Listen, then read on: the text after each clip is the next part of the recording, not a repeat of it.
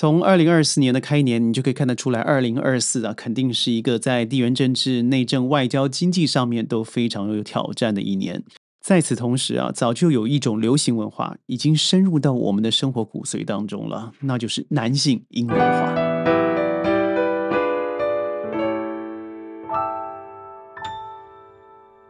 欢迎各位加入今天的沙世界，我是 Sheldon。事实上，这样子的文化内容早就不是现在才开始的。如果您觉得啊，真的很多的明星歌手，尤其是男性，他阴性化有时候像个小女生的时候，你觉得是很美丽和是一个新时代的这个艺术包装的话，请你在弹幕上扣二。如果您觉得这个让你觉得有点怪怪的，好像可以再做一些调整，那请您扣一。对于 Shaden 来说，我觉得他我不见得是在于表演艺术上面的看法。对我来讲，最重要的反而是，您知道吗？这是一个严重的文化偏执侵略，也就是要删除男性本身的雄性本质。尤其在一九五零年以后，咱们都知道，在一九四五年二次世界大战以后啊，由西方世界主导，尤其以美国主导的，他发现，嗯，的确在在这个亚洲。日本的武士道精神，中国男儿特别有男子气概，在与之后发生的韩战、越战，尤其在越战，美国不是败北了吗？他又发现，诶，为什么亚洲人比起很多所谓看起来雄赳赳、气昂昂的欧洲战士们更有男子气概？为了要去让这样子的男子气概消除啊，美国外交官乔治·凯南特别提出了这个去雄性化的一个目的，也就是利用传媒、利用舆论。来强化、鼓励阴性之美，所以从日本开始，你们发现吗？他在所有的五大报啊、六大电视台啦，常会看到这种所谓的精神鸦片，也就是让这些看起来比较像呃老嫂子的形象，让他们觉得突出，而且让他们赚了大钱，让社会把这样子的脸孔变成一种重要的审美方向。所以我们就叫做什么呢？白又瘦男性。也就是说，本来原来我们刚猛的形态、黑油的皮肤，变成了不再是好看的一个面容，所以这样子造成最后有好多，尤其从泰国开始、日本开始，很多的明星因此而追捧。你看看泰国背后的人妖整个产业，韩国的练习生，日本对于所有这个小面容、小白粉的吸星大法，对这些都是独树一帜的。所以对这些雌呃雌雄同体的男性啊，呃相貌白皙，甚至到连瞳孔呃不是瞳孔 毛孔。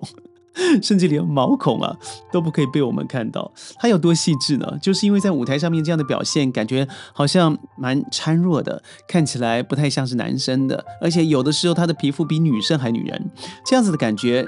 造成了日韩所有在追捧，不能说所有了，有很大的对于这些实习生的追捧，不得了啊，已经占了最重要的生产值百分之五十以上。所以现在你会看到很多男生出来的时候，动作我不要说娘不娘，但是女性化是绝对的。他出现的时候，他就是贬低了您的民族自信，而且让这些所谓的媒体刻意去引导这些所谓所谓的实习生呢，这些在于我们面前表演的小鲜肉了，他们是一个亚洲新兴人类的新象征。但是嘛。如果不要说最近近代，我们从一九一七年一次世界大战结束开始，如果没有这些呃往前冲的战士，对于战争也好，对于恐惧也好，对于勇敢也好，有不同认识的人们，在我们前面帮我们挡风停雨的，现在的我们还可以靠这样子的男人上前线吗？先想这一点，头发留得非常长，当然连对焦都对不到了。你穿的非常阔约，几乎像是裙子一样子的裤子，你能够跑步吗？你在身上添脂抹粉的，你有时间让自己学习沙场所需要的一切装备，还有训练技术吗？不可能。所以很多父母，我不知道为什么，我身旁就出现了一个故事啊。这个妈妈非常的苦恼，就是她的儿子开始和她一起去 Chanel 买这个胭脂呵呵、口红。画眼线的东西，呃，他觉得孩子的使用保养品的价格花费比妈妈还多，于是这个妈妈姓吴，他来跟我谈一谈，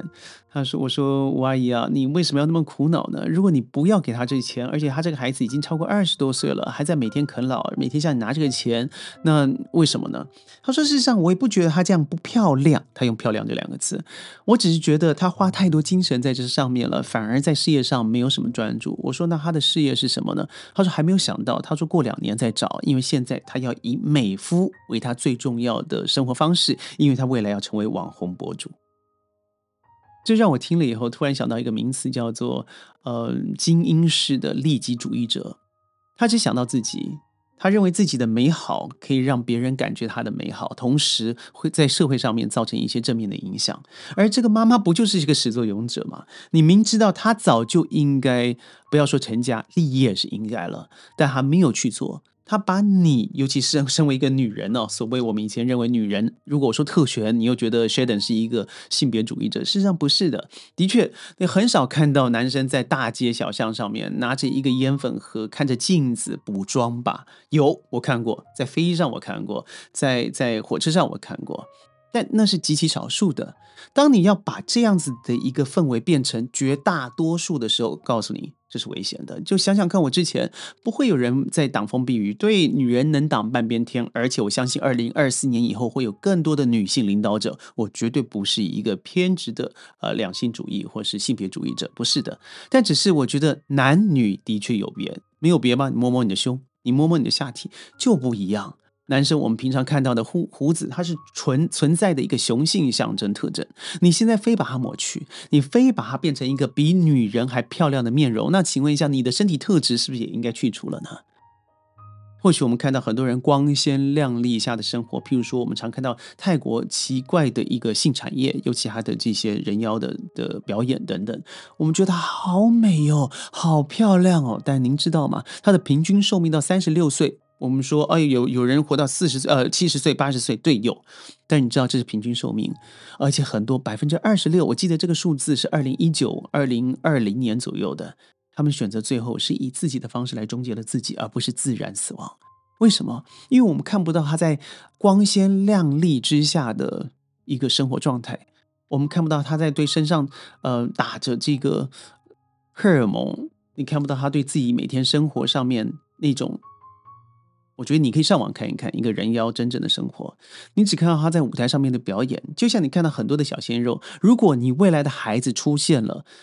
他不知道自己性别是男是女，他并不是因为他他是成为一个同性恋者或是非同性恋者，而是因为他看到舞台上向往的哥哥或者也叫姐姐们，他分不太出来他到底是男性还是女性，他看不出来男性应该有的担当，女性应该有的角色的时候，那你要知道你的追星也要负责啊。所以我觉得我非常同意哦，内地很多时候打这种娘炮文化，听起来好像有点歧视。但是如果你明明不是天生，我当然尊重有一些人性取向不一样，或者是说他本身对于自己的呃心灵状态啊，还有我们的认同方式不一样，那是一种。嗯，本身的精神上面或者心理上面必须接受一些帮助的，我没有说对和错。但是如果你是本身没有这个问题，而你追捧这样子的文化，想要成为这样子的人的话，我建议你好好思考，未来不要说于你啊，你至于这个社会，至于这个国家，至于这个世界，会是一个怎么样的状况？现在的世界还不够乱吗？如果您觉得听得不太舒服的话，很抱歉，这是 Sheldon 自己的想法。但如果您觉得 Sheldon 的说法有点意思，那请你记得一定要点赞转发，强烈推荐。沙世界 Sheldon，我们下次云端见，拜拜。